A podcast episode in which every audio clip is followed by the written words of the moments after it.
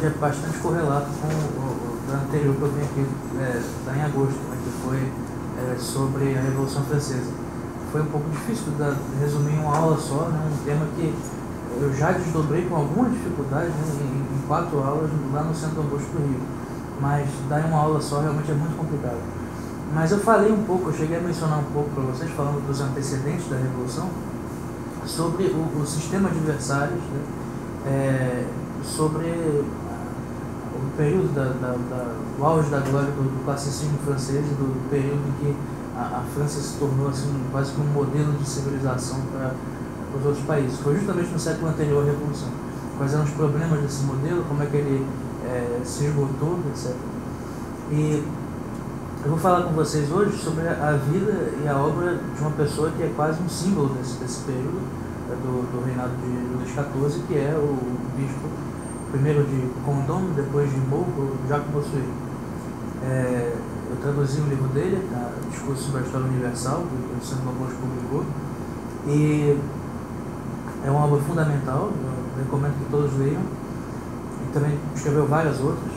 E você pode ser considerado é, um dos maiores oradores de todos os tempos. Né? O próprio Voltaire considerava assim, que, que é um suspeito para falar. Né? Não, não é um suspeito para falar, porque um homem que pensava completamente diferente dele, um iluminista, que desprezava suas ideias, mas reconhecia sua grandeza. Ele chega a dizer que Bossuet é o maior orador desde Cícero. Vocês terem uma ideia da grandeza desse homem. Até hoje na França, o, o Bossuet é usado é, como modelo de redação. Né? é, é, diferente a forma como eles aprendem redação como se faz aqui, né? Aqui as pessoas são adestradas para fazer vestibular, né? então é, aprendem a fazer é, como é que é? redação dissertativa argumentativa, né? E tem lá a sequência dos parágrafos que tem que ter. É, na França não, você aprende a, a, escrever imitando os grandes escritores. Que é assim, que, é, a única maneira que você aprende realmente a escrever é assim. Né? E o primeiro modelo que eles usam nas aulas, eu acho que o nome é Composição Francesa, é, é do, do Bossuet. Eles pegam os sermões do Bossuet, que são considerados ali, é, são obras canônicas, realmente fazem parte do, do, do cânone da, da língua francesa mesmo, e ajudaram a estabelecê-lo na sua forma é, definitiva que ela tem hoje, e são usados para as crianças e adolescentes aprenderem a escrever. É, então, assim, é uma figura fundamental. É, aqui no Brasil não é muito conhecido, não é muito estudado, tanto que algumas das obras principais dele não tinham sido traduzidas. Né? Esse discurso sobre a história universal, eu fui pesquisar para ver se existia outra tradução. É, existia uma portuguesa do século XVIII, 1772. Eu achei um exemplar né, no Real Gabinete Português de Leitura no Rio. É, não sei nem se tem outra, porque senão realmente não, não foi reeditado e não há edições né, brasileiras.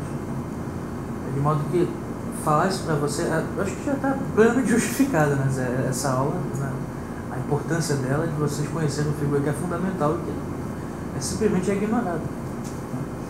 Né. É, sem falar também no, no modelo de, de beleza né, é, clássico, que ao mesmo tempo pega algo do, do, barroco, nós, nós, vamos ver isso com um pouco mais de detalhe mais adiante, é, mas que usa também da, da, da clareza né, do, do grandes clássicos da, da, da retórica né, é, grega e romana, é, nos quais o, o Bossuet se inspirou muito.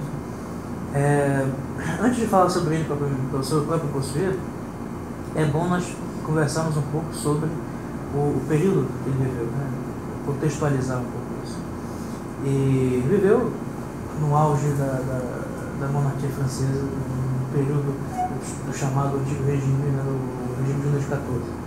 É, onde prevalecia o, regime de Versalhes. Né?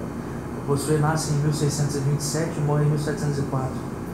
É, portanto, na sua juventude, ele, na sua infância, na adolescência, ele viu a guerra dos 30 anos e na sua juventude a revolta da Fronda. É, eu comentei um pouco sobre a revolta da Fronda com vocês na, em agosto, quando eu vim aqui, mas acho que vale a pena resumir mais ou menos o que aconteceu de novo. É, ela é muito abordada por vários memorialistas franceses do período, né? o principal deles, o cardeal de Retz, que escreveu as memórias de mais de 1.200 páginas, e tem alguns fatos espetaculares, não sei se eu contei para vocês, é, de fugas na prisão. Vocês imaginam um cardeal ser é, preso é, e escreve para um dos seus secretários que se disfarça de vendedor de tapetes e é, consegue entrar na prisão, distrair os guardas e o, o, o cardeal foge numa tirolesa da, da, da, janela da, da, prisão e pega um cavalo, atravessa a fronteira com, com a Espanha, chega a Roma, o Papa morre logo depois, ele participa do conclave e quase é feito Papa. É, vocês imaginam isso? E esse tipo de, de vida assim, é, bastante aventureira é bastante comum, né? Você tem várias, várias outras histórias assim.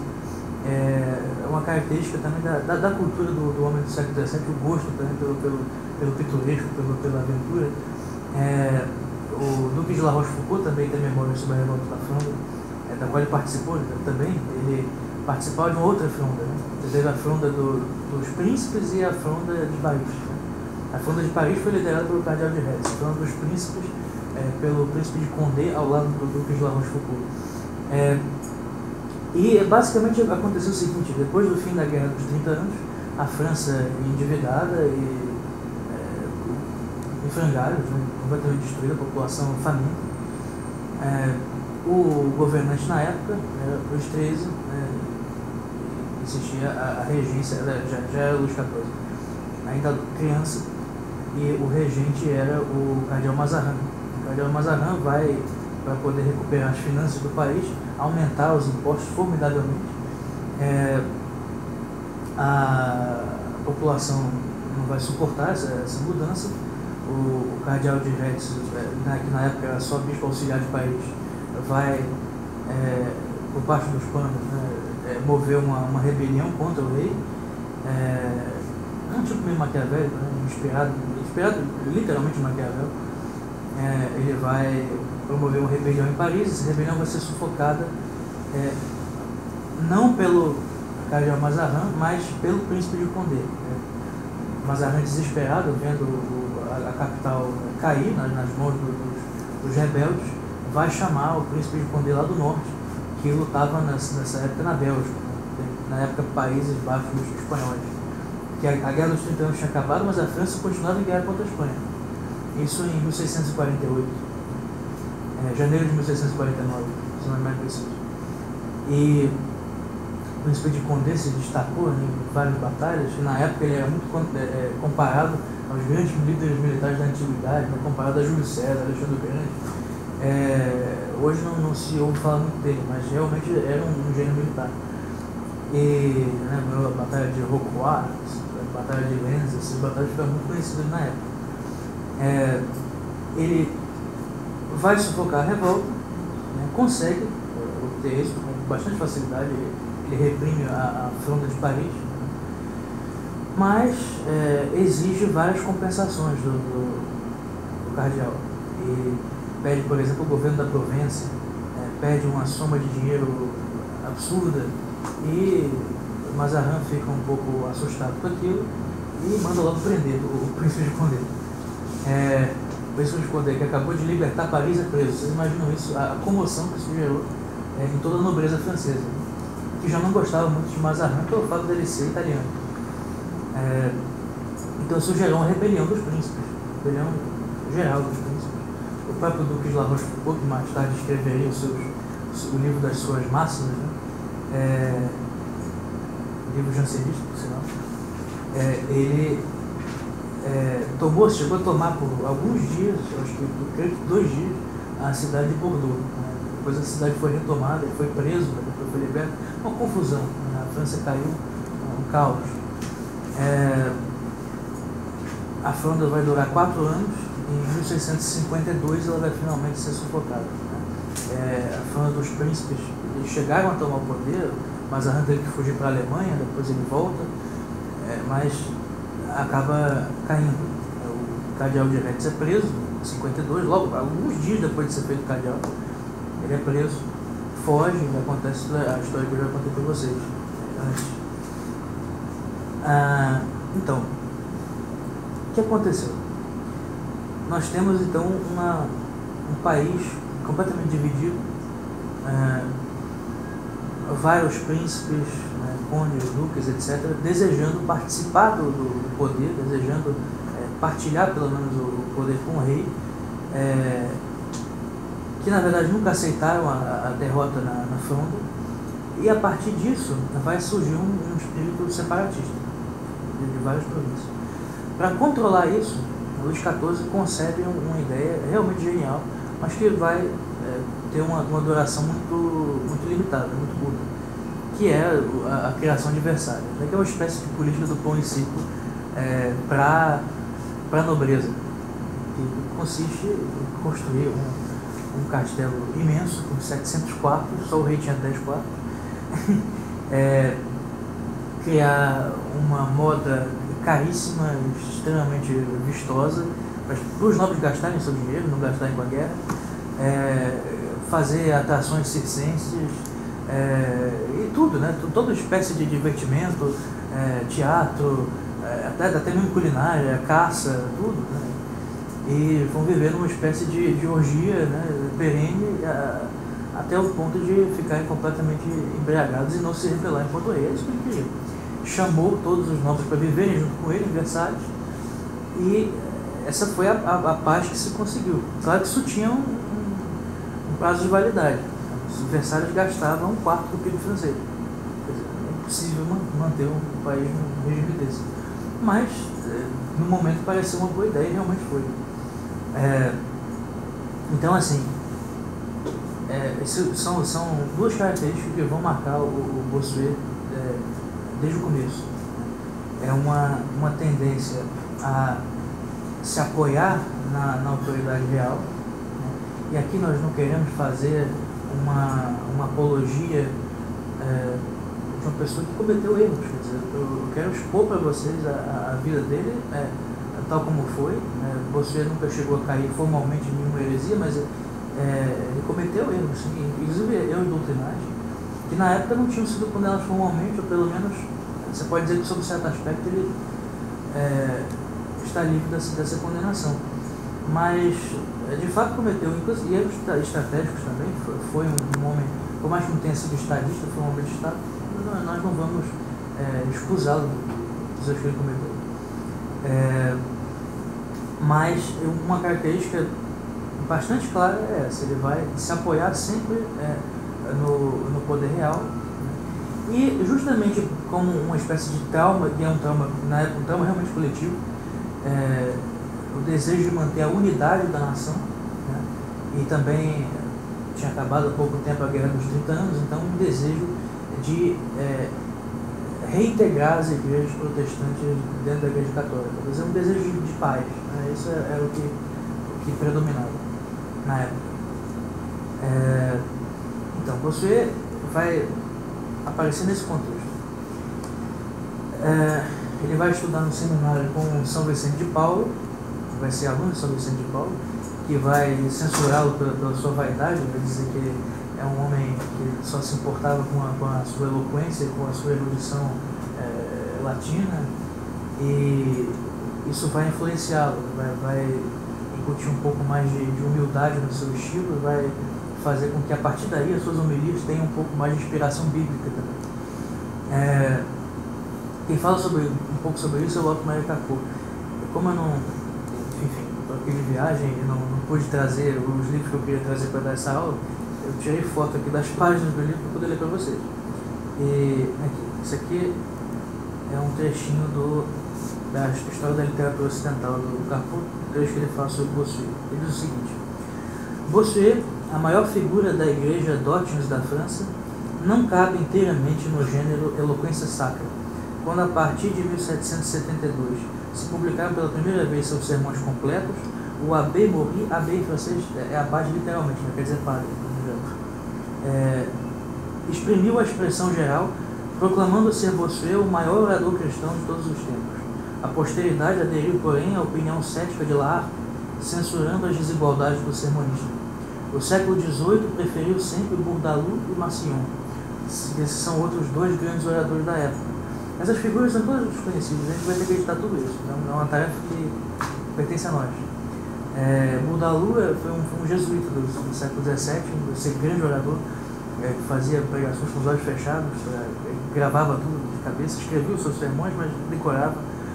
É, e que tinha um estilo um pouco mais é, parecido com o do nosso é, jesuíta do século XVII, o Pai Antônio Vieira. Um, um estilo um pouco menos clássico, né, mais barroco, apelando a, a, certas imagens, a um certo simbolismo mais parecido com o dele. E o Massillon é, foi o homem que fez o, o, o discurso fúnebre de Luís XIV. É, esse discurso é muito conhecido. Quando morre Luís XIV, no, no velório, colocado no caixão e o Massillon fica encarando o caixão de Luís XIV durante uns 5 minutos antes de, de começar a sua oração fúnebre. As pessoas olhando aquela cena, apavoradas, não vai começar o sermão, não vai começar, ele só encarando com, uma, um olhar um pouco zombeteiro. É, e começa o, o, sermão depois, as pessoas já se levantavam para falar com ele, ele começa o sermão. A primeira frase é Dieu le grand, só Deus é grande. Vocês imaginam o, o peso disso. Né? Mostra também a, a uma característica do período que é, é, o respeito que se tinha pela, pela autoridade é, do clero. Né? E que não é sequer autoridade eclesiástica, o era bispo, Maciel não era, mas é, existia esse respeito por parte do, do, do, dos reis, inclusive. Né? É, e o seguinte aqui. Bossuet é o maior de todos, não como orador sacro, mas porque não é apenas orador sacro é antes figura mais completa do movimento que se chama classicismo francês, cujo estudo se começa convenientemente com ele. A sua atividade literária foi imensa. Eloquência e historiografia, epistolografia e política, meditações místicas e polêmicas exegéticas. Contudo, para apreciação da obra literária de Bossuet, só se pode empregar o critério do valor literário. Mas será possível, será justo empregá-lo? O próprio Bossuet, exposto às observações estilísticas e estéticas dos cortesãos, dizia-o claramente na oração fúnebre da Princesse Palatine, André Gonzague de Clé. Mon discours dont vous croyez peut-être le juge vous jugera au dernier jour. Do discurso do qual vós vos credes talvez os juízes, vos julgará no último dia. Bossuet tem consciência do seu gênio literário, mas não, serve, não se serve dele para criar belezas verbais ou para exprimir a sua própria forte personalidade, e sim para dizer a verdade como ele entende, a verdade da igreja da qual é bispo, investido para pregar, defender e ampliar o reino de Cristo. O estilo é para ele apenas um instrumento. E se os termos barroco e classicismo significassem apenas estilos da expressão verbal, a discussão seria inútil. Bossuet não é de nenhum partido literário, nem de qualquer partido profano. Seu partido é a igreja, e seu cargo é o de bispo. E aqui ele fala exatamente sobre o estilo dele. Ah, como em Ambrósio, a forma é romana e erudita, a inspiração é hebraica e profética. Em seus melhores momentos no púlpito, Bossuet fala como um profeta do Velho Testamento. Os seus precursores, Francisco de Sales, São Vicente de Paulo, de quem ele foi aluno, desejando purificar o estilo do púlpito, chamaram a atenção para a expressão simples da Bíblia. O conselho era bom, mas a realização difícil, porque em país católico, onde a leitura da Bíblia não é geral, não existe um estilo bíblico geralmente aceito. Bossuet, falando do pregador ideal, diz também: ele puise tudo dans les Écritures, il en emprunte même le terme sacré. Ele tira tudo das Escrituras, ele toma emprestado mesmo os termos sagrados. Não encontrou o estilo bíblico em língua francesa. Criou então o estilo francês correspondente ao bíblico, porque Bossuet era um gênio hebraico, da estirpe dos pontífices do Templo de Jerusalém. Então, dá uma ideia da grandeza do homem. É, esse estilo ele vai sendo é, melhorado ao, ao, longo dos anos. É, ele escreve uma meditação que eu vou ler para vocês no final, é uma tradução que eu preparei especialmente para vocês, é, de um, uma meditação que ele faz sobre a brevidade da vida. Ele escreveu, ele tinha uns 30 anos mais ou menos. É, mas vai começar a se destacar em público em 1662, quando ele vai pregar para vai fazer a pregação de Quaresma no Louvre. O Louvre, na época, era a residência do rei. Né? Antes de Versalhes ser construído, o, o, o, rei da França morava no Louvre. É, hoje, pelo museu, aquela pirâmide horrorosa que botaram de vidro na, na fachada, não é só no Brasil que eles fazem esses, esses momentos horrorosos, na França também fazem. Inclusive pela Torre Eiffel, não sei por que ele existe, sabe? É, eu vou te interromper por isso. Mas enfim. É, e o. Então, Você vai começar a se destacar a partir de 62, quando ele vai pregar para Quaresma do Louvre. Você já teve muitas edições né, das suas pregações de Quaresma, fez homilia de todos os 40 dias. É, depois disso, alguns anos depois, ele vai ser é, feito bispo de Condom, uma cidadezinha próxima de Paris, é, e vai ser chamado por Luís XIV para ser o, o, preceptor do seu filho, o Delfim, que é, creio que Louis Auguste. Ele teria sido Luís XV, não foi, porque por uma, uma infelicidade é, morreu tanto o filho mais velho quanto o neto mais velho de, de Luís XIV antes dele e ficou o seu bisneto. Então, o Luís XV é o bisneto de, de Luís XIV. É, quando Luís XIV morre, Luís XV tem que ter 5 anos de idade.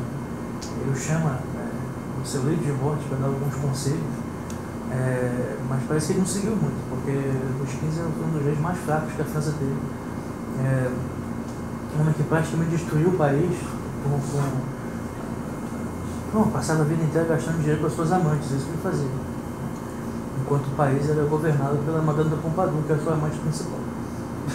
a verdade é essa. É, mas, infelizmente, o homem que foi educado por Bossuet não chegou a ser, não chegou a ser rei.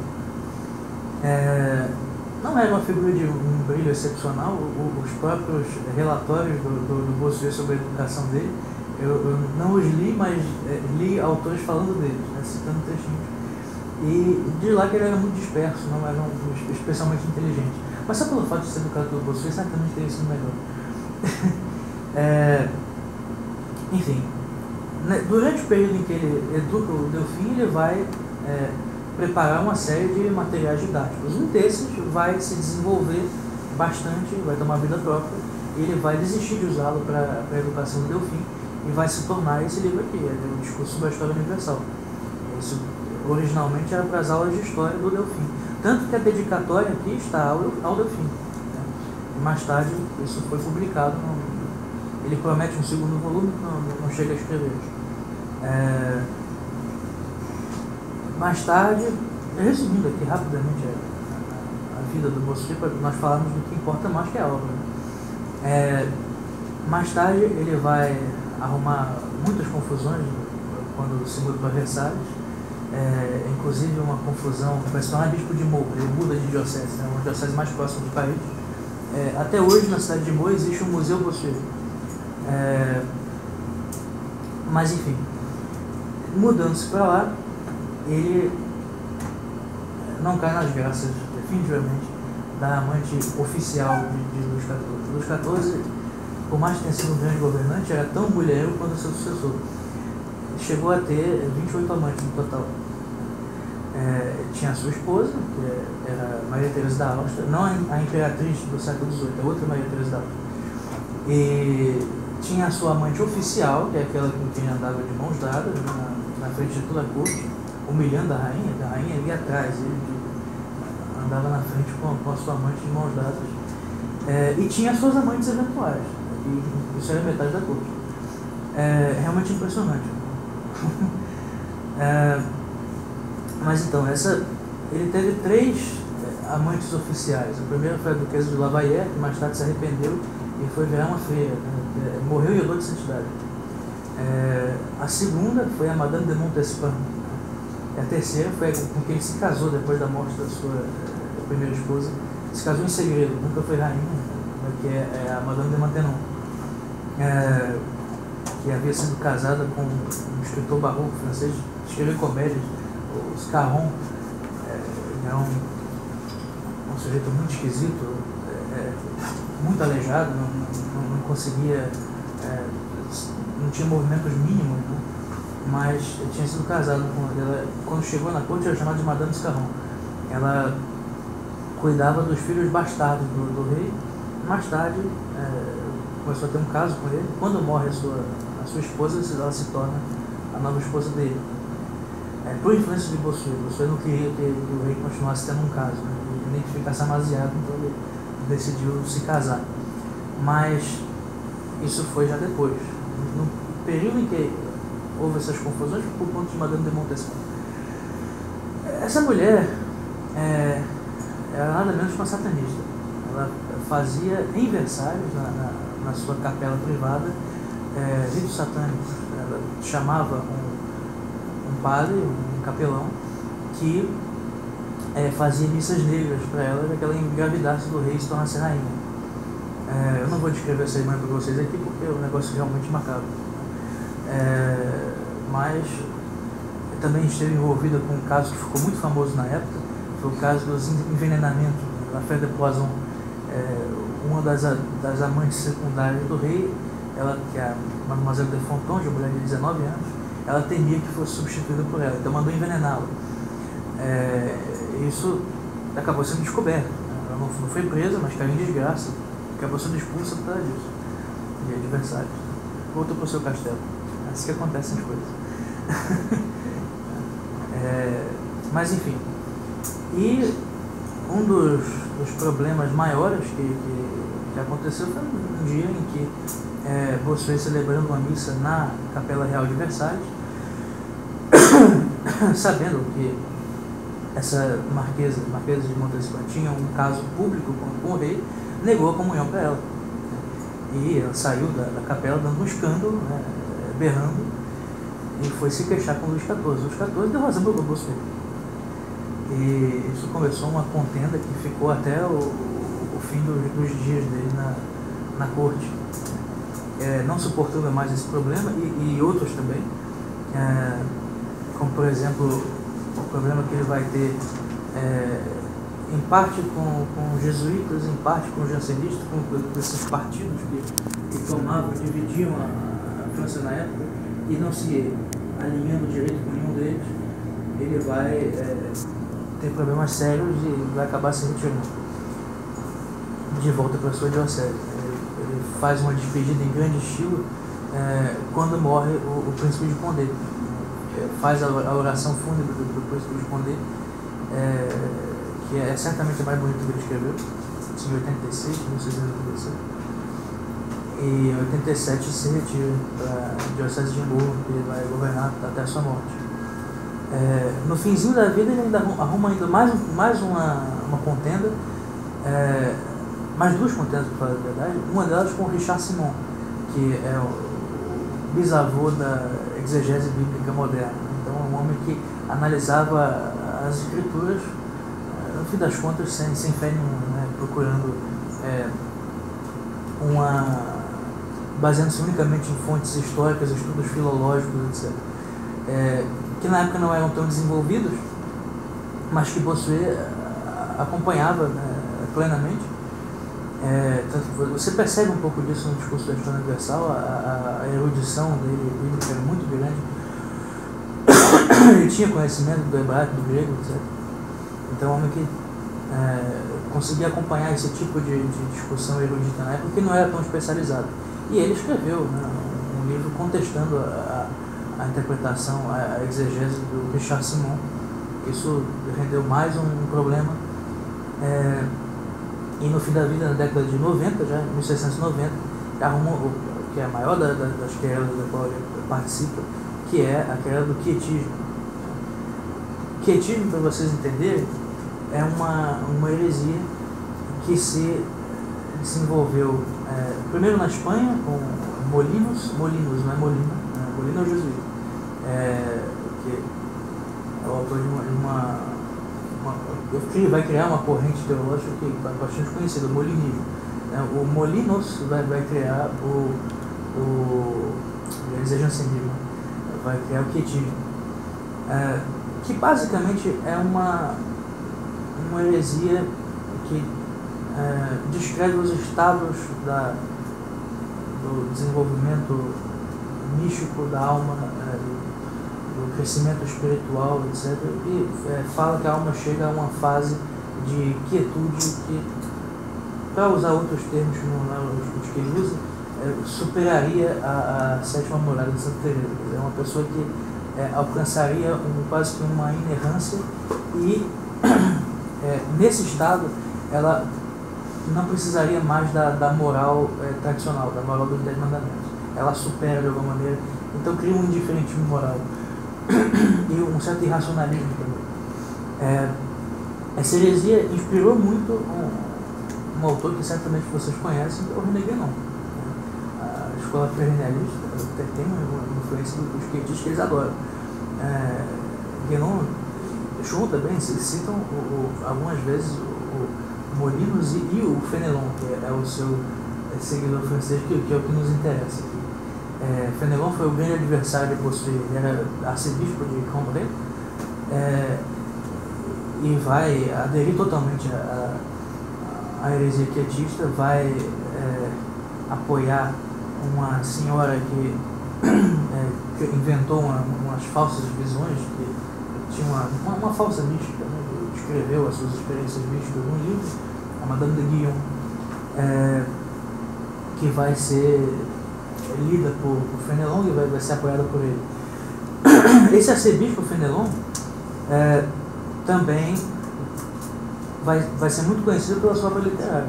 Vocês já devem ter ouvido falar dele, né? principalmente pela sua obra Telemaco, Telemaco que é um, uma obra tipicamente clássica, do, do classicismo, que ele pega um, tema clássico da tradição e desenvolve de, um, de uma outra maneira, é, segundo os moldes estéticos daquele período. É, vai pegar a, a telemaquia, né, que é a primeira parte da, da Odisseia, que é a busca de, de Telêmaco por seu pai, Ulisses, Odisseu, e vai construir a partir dali um romance, é, com várias lições morais, etc., mas incutindo também um pouco da, da heresia é, quietista. É, diante dessa defesa que ele faz da Madame de Guillaume, Bossuet vai escrever um livro chamado Relato sobre o Quietismo, uma das obras principais dele. Também acho que seria uma boa ideia nós traduzir.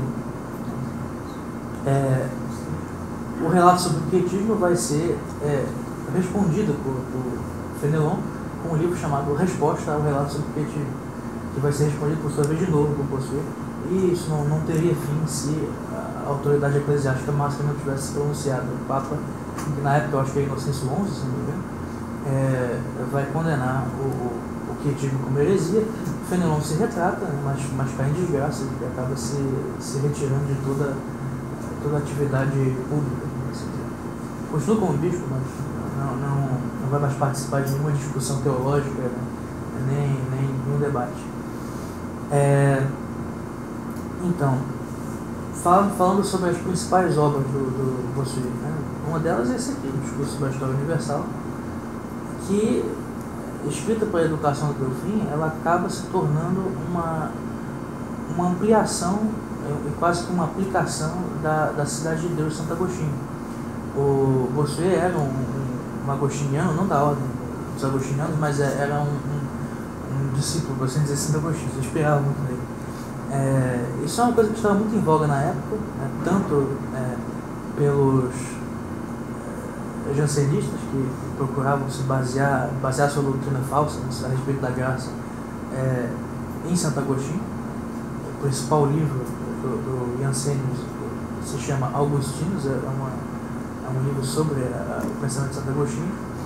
E é, Bossuet, que não era jansenista, vai é, também se inspirar muito nele. O Santo Tomás de Aquino, o tomismo naquela época não estava muito em voga. É, a contra-reforma já, já estava um pouco distante e o, o espírito francês já nunca foi muito o espírito da contra-reforma mesmo.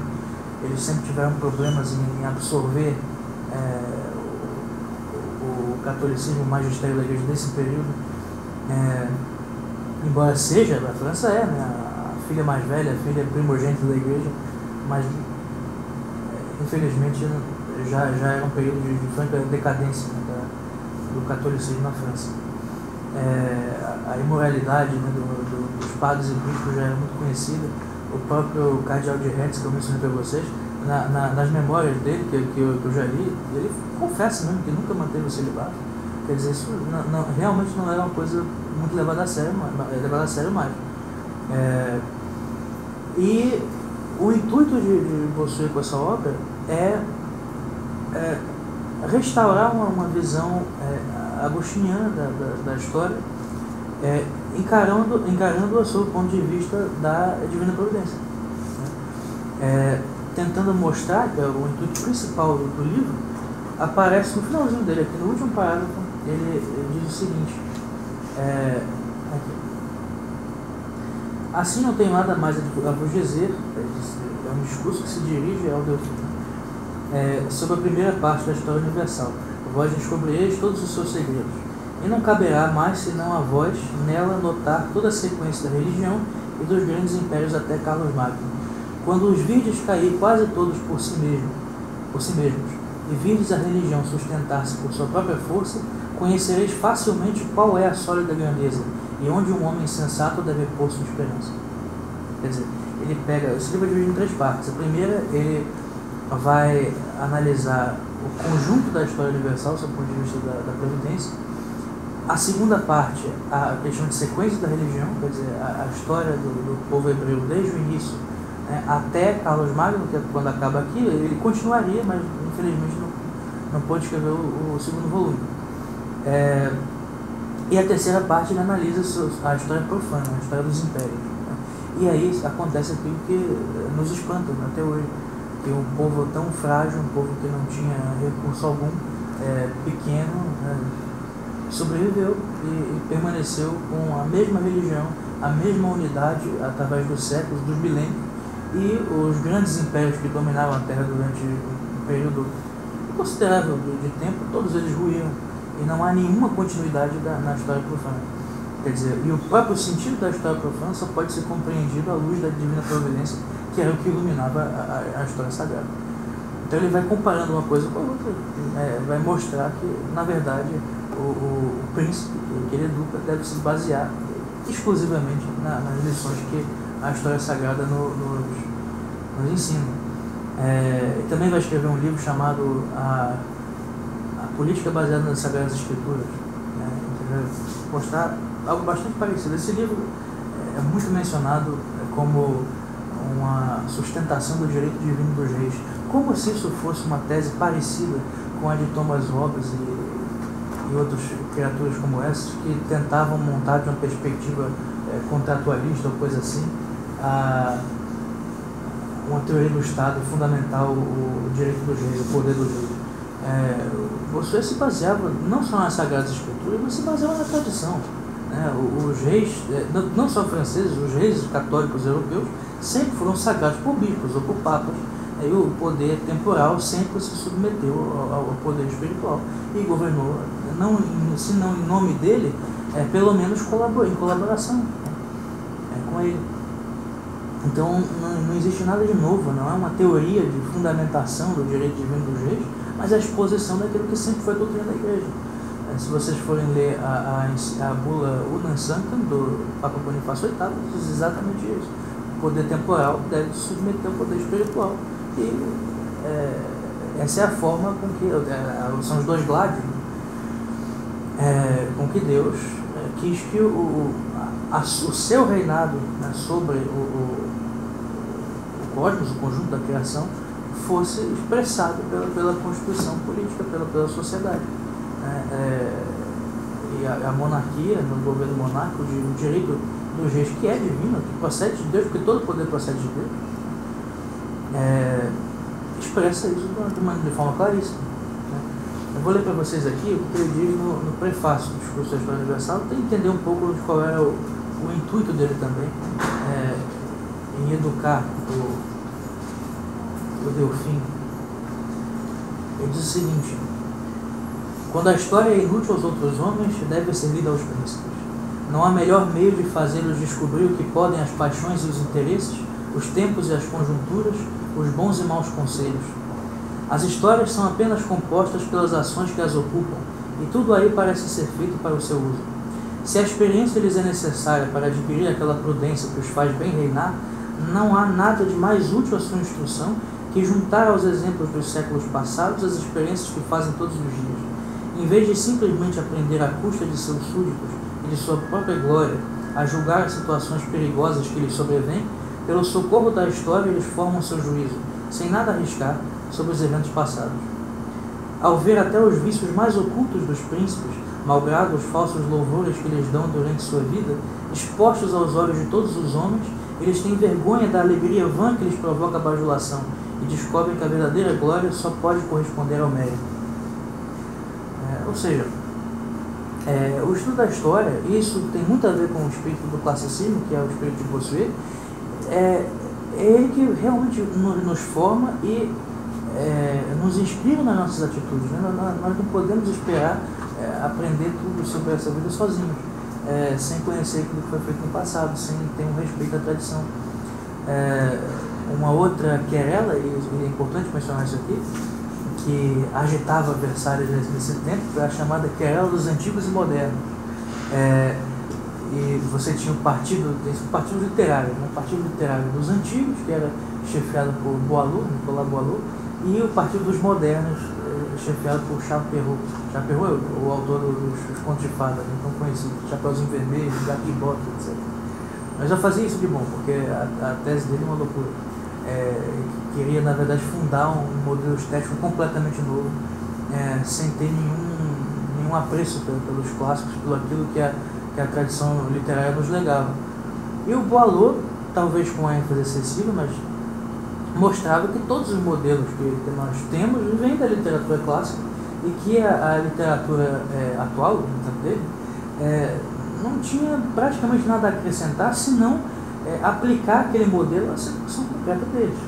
Né? E é claro que não era igual, não era uma imitação. Né? Você não pode dizer que, sei lá, é, Pierre Corneille, quando escreve é, A Busca do Tosão de Ouro, vai, vai se, se inspirar da história dos Argonautas, ele vai se inspirar tanto assim a ponto de ser um escravo de Eurípides quando escreve a sua Medeia. Não, ele, se inspira em parte né, na história de Jazão, Medeia, mas não, é uma história completamente diferente, narrada com um padrão estético muito, muito distinto.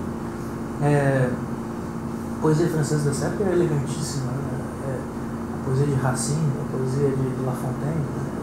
Eles escreviam versos é, é, alexandrinos, né? versos dodecassílabos com um hemistíquio no meio, quer dizer, uma, uma sílaba tônica no meio. Então, isso cabe muito na língua francesa. O francês, 90% das palavras são oxítonas, né? então a, os versos ficavam da seguinte forma: tá, tá, tá, tá, tá, tá, tá, tá, tá, tá, tá, tá. É, todos eles são, são assim. Você tem uma sílaba tônica a cada três. E os versos é, em rimas emparelhadas, né? A, A, B, B, C, C, D, D. É, isso pode parecer um pouco tedioso, mas quando você se acostuma a ler esse gênero de, texto, você é, praticamente não, não quer saber muita coisa.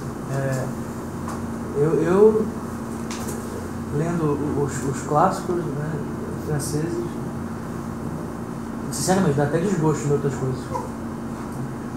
É, outras coisas que escreveu no mesmo período. Né?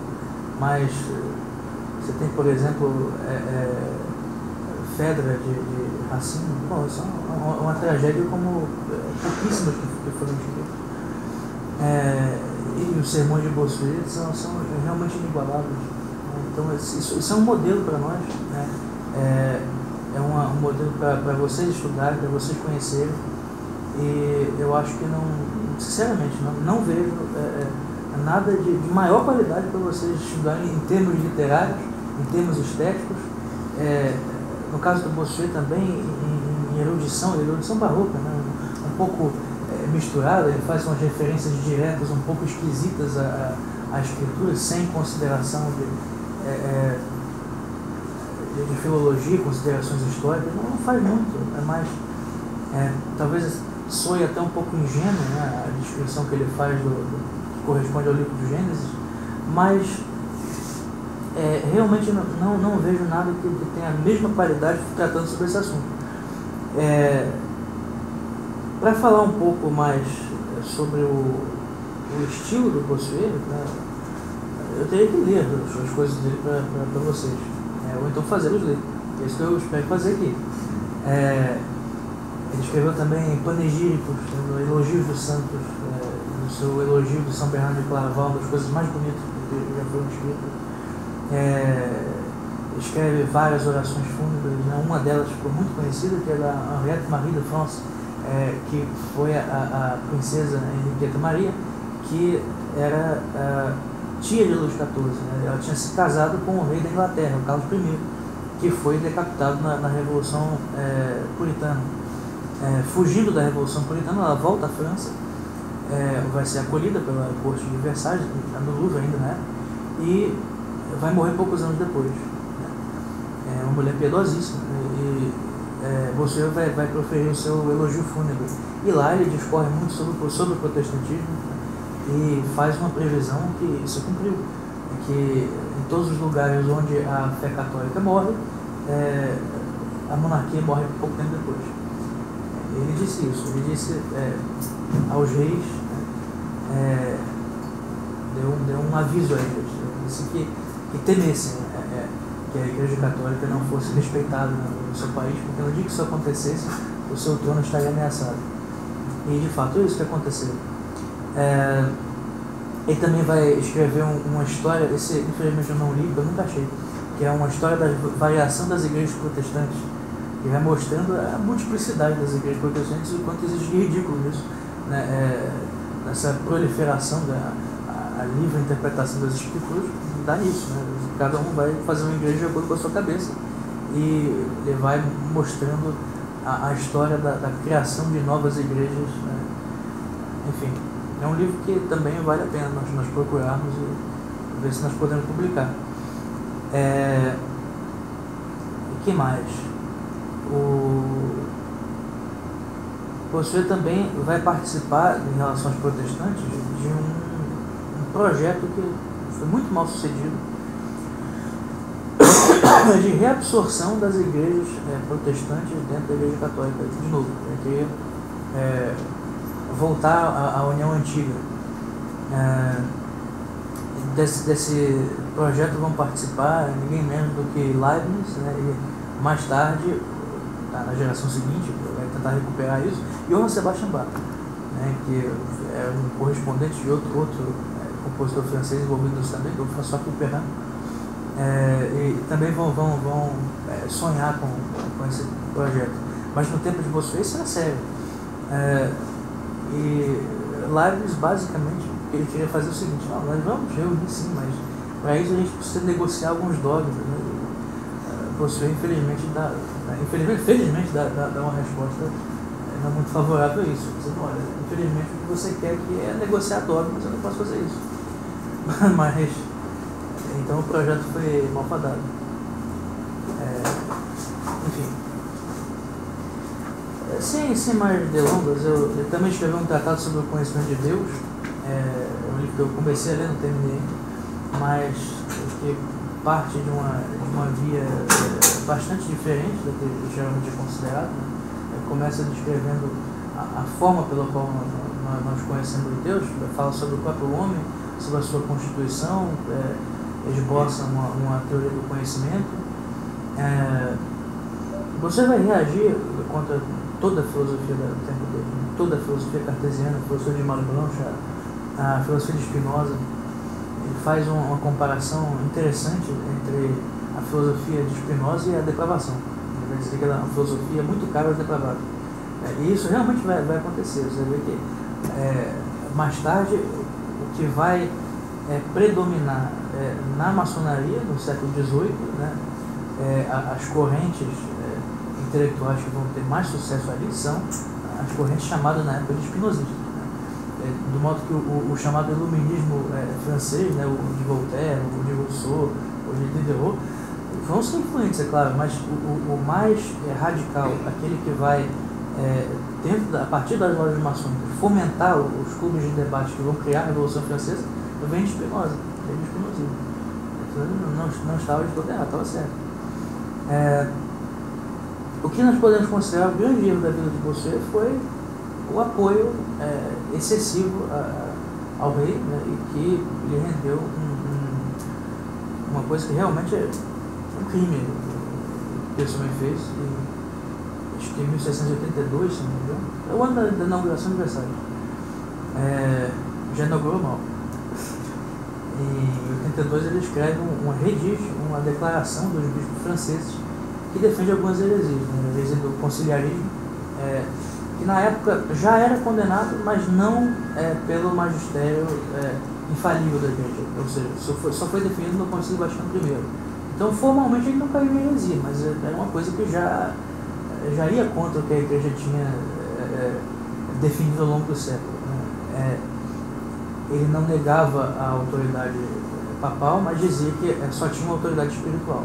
A igreja é, o poder temporal dela era muito limitado, né? então eu vejo aí que ele tinha uma, uma certa incompreensão, não sei, eu, eu, eu, realmente não acredito que ele tenha sido um oportunista nesse ponto, porque era um homem extremamente piedoso, um homem a quem não jamais interessaria esse tipo de coisa, que quis se afastar né, quanto antes do, do, adversário, voltou com, com muita alegria para a sua diocese, então não, não, não creio que tenha sido oportunismo da parte dele, mas que realmente ele, ele defendeu é, doutrinas heréticas.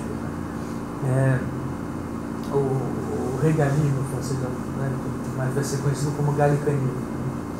É, Bossuet era um galicano, é, embora seja difícil você falar nisso. Algumas vezes ele usa aqui na, no discurso pastoral universal a expressão igreja galicana, igreja galicana. Ele não está falando da igreja galicana. Ele não fala é, é, da igreja nacional francesa, ele só está referindo é, à igreja que existia na França. Assim como a expressão anglicana, antes de existir uma é, igreja protestante é, anglicana, já, já existia essa expressão anglicana, que significava simplesmente a igreja na Inglaterra. Então, igreja galicana é a igreja é, na Gália, a igreja na França. É, é, tem muito exagero também nisso, mas ele realmente defendeu o galicanismo. É, então, assim, esse, esse foi, foi um, um erro gravíssimo. Mas para nós ficarmos só com, com as virtudes para nós esquecermos aquilo que, que foi errado na vida desse grande homem e lembrarmos né, uns versos do François Villon que falam sobre nós respeitarmos as pessoas que vieram do passado e termos misericórdia com elas. É, é, François diz o seguinte, é, na sua balada de é, balada do, dos enforcados, é, Frères humains qui après nous vivez, n'ayez le cœur contre nous endurcis, car se pitié de nos pauvres vous avez, Dieu n'aura plutôt de vous merci. É, irmãos humanos que após nós viveis, não tenhais os corações contra nós endurecidos, pois se piedade de nós vós tiveres, Deus terá ainda mais misericórdia de vós. Algo assim. É, e nós temos que ter esse olhar, né? olhar as pessoas que viveram no passado com misericórdia, é, para que Deus também se lembre de nós. Né?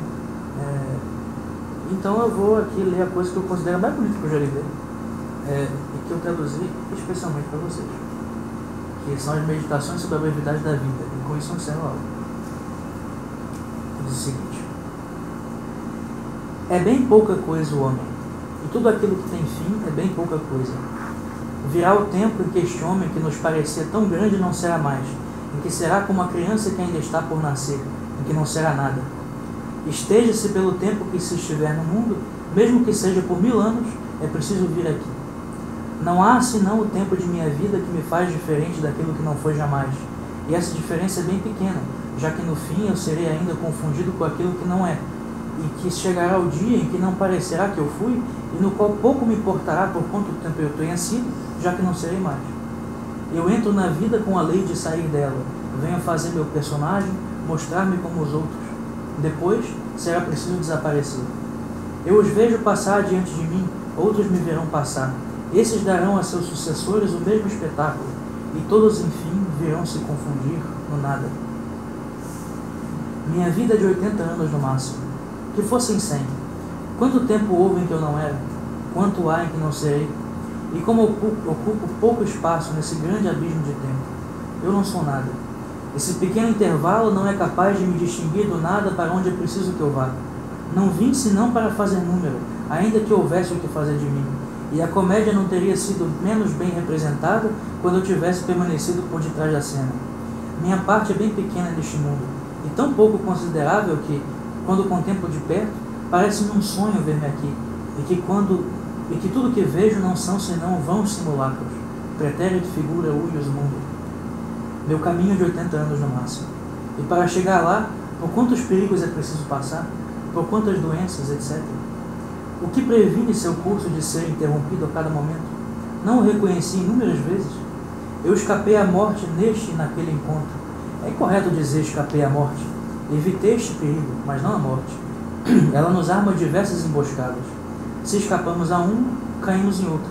No fim, é preciso repousar entre suas mãos. Parece-me que vejo uma árvore golpeada pelo vento. Há folhas que caem a cada momento. Umas resistem mais, outras menos Se houver as que escapem à tormenta, de qualquer modo virá o inverno, que as murchará e fará cair. Ou como numa grande tempestade, uns são repentinamente sufocados, os outros flutuam sob uma tábua abandonada às ondas. E quando creem ter evitado todos os perigos, depois de tanto resistirem, uma onda os empurra contra um recife e os destrói. É o mesmo. O grande número de homens que percorrem o mesmo caminho faz que alguns passem até o fim, mas após ter evitado os diversos ataques da morte, chegando ao fim do caminho ao qual tendiam em meio a tantos perigos, encontrá-la-ão eles próprios e tombam ao fim de seu curso. Sua vida se extingue a si mesma como uma vela que consumiu sua matéria. Meu caminho é de 80 anos no máximo. E desses 80 anos, quantos são os que conto ao longo de minha vida? O sono é mais semelhante à morte. A infância é a vida de um animal. Quanto tempo de minha adolescência gostaria de ter apagado? É, e quando for mais idoso, quanto ainda? Vejamos a que tudo isso se reduz. Que contarei então? Pois tudo isso não é mais. O tempo em que tive algum contentamento, quando adquiri alguma honra, mas quão escasso esse tempo na minha vida?